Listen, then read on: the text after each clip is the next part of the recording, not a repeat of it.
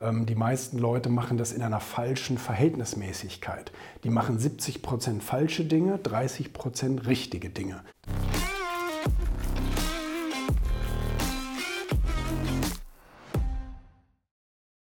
Das Posting vorhin hat mich wieder ein bisschen daran erinnert, das äh, von, von dem auf LinkedIn, äh, dass so viele Startups oder so viele junge Unternehmer oder junge Selbstständige sich eben auf das Falsche konzentrieren. Also nicht darauf, das Geschäft voranzubringen und Kunden zu gewinnen und die Marketingstrategie auszuarbeiten, an der eigenen Marke zu arbeiten und all solche Sachen, sondern man überlegt sich eben, ja Mensch, wo können wir denn mal unser repräsentativ tolles Büro einrichten und 17 äh, neue Mitarbeiter einstellen und all solche Sachen. Vielleicht können wir noch mal irgendwie, ja weiß ich auch nicht, ähm, irgendwelche, irgendwelche Sachen tun, die aber gar nichts mit dem Unternehmenswachstum an, an, als solches zu tun haben. Die haben damit eher zu tun, sich darzustellen und so weiter und so fort. Und ähm, bis zu einem gewissen Maße ist das, ist das nicht schlimm, wenn man ein bisschen Darstellung macht und ein bisschen, ich sag mal, Marketing betreibt nach außen. Das ist alles okay, das gehört auch dazu. Aber ähm, die meisten Leute machen das in einer falschen Verhältnismäßigkeit.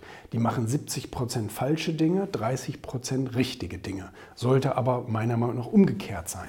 Wenn ich an mein erstes fucking Büro denke, ich hatte zum Glück eine relativ große Wohnung und habe also aus dem größten Raum was normalerweise das Wohnzimmer wäre, habe ich mein Büro gemacht. Alle Aktenschränke und Schreibtische und alles da rein.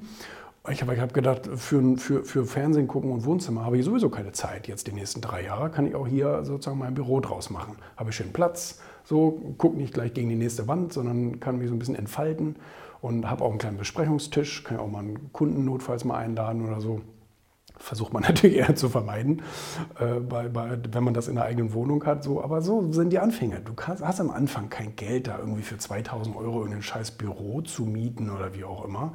Äh, das musst du alles, ich meine, am Anfang hast du sowieso wenig Geld. Da bist du froh, wenn überhaupt was zum Leben übrig bleibt.